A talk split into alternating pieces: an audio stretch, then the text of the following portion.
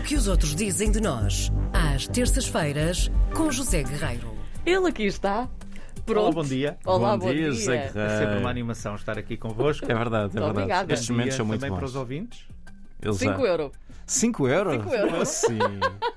Pela animação. Ah, pois, não, pensas que isto é grátis. Ai, a animadora. Temos a animadora. Tudo se paga, não é? Durante compra, tudo se paga. É assim.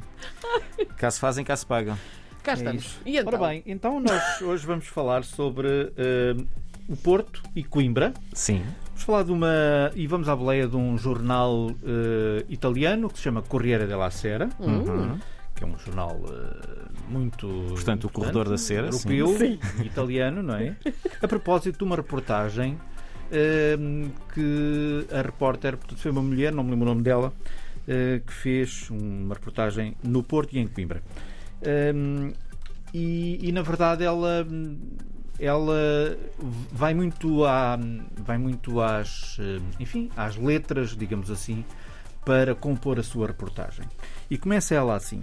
Para captar a beleza do Porto e Coimbra duas antigas cidades de Portugal basta acompanhar ou comparar o caráter dos rios. Eu gosto muito deste ataque portanto temos o Douro e temos O Mondego. o Mondego o Douro, por exemplo, escreve ela, corta o belo Porto em dois, Hum. escreve o jornal. E cita Torga, Miguel Torga, porque Torga diria: o Douro é um rio masculino, um rio revolucionário.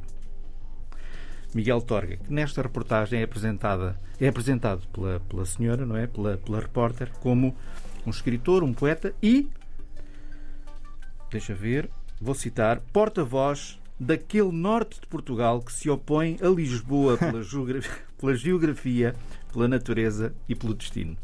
Acho graça a este à forma como isto está, está composto e escrito. Portanto, um rio masculino, escreve o Correia de la Sera, diferente do Mondego, porque o Mondego é aquele rio que banha Coimbra com um fluxo mais plácido, Uhum. talvez mais intelectual, que remete um bocadinho também para as letras e para a Universidade de Coimbra, já falamos disso, mas ambas as cidades, Coimbra e Porto, têm uma natureza eh, cultural muito profunda. Podemos então, sublinha o jornal, dividir-nos e tomarmos, eh, como fizeram muitos industriais, a grandeza do Porto há muitos anos, simbolizada pelas suas pontes, como, por exemplo, a ponte Dom Luís I, ou, adianta ainda e sugere o jornal, podemos tornar-nos um peregrino que se refugiou na Bela Sé ou na Igreja de São Francisco, com os interiores revestidos em talha dourada portuguesa, ou, ainda, ainda no Porto, podemos parar e saber porque é que o vinho que leva o nome da cidade se tornou tão famoso no mundo e aqui.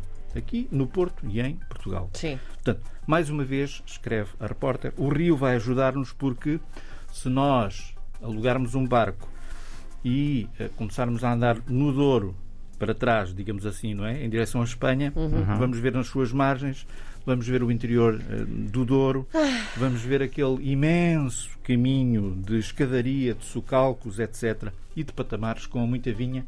Enfim, um cenário que vocês eh, já conhecem. Quanto a Coimbra, eh, escreve também ela que basta seguir o curso do rio. Portanto, já repararam que esta reportagem tem dois protagonistas, por Sim. um lado o Douro, por outro lado o Mondego.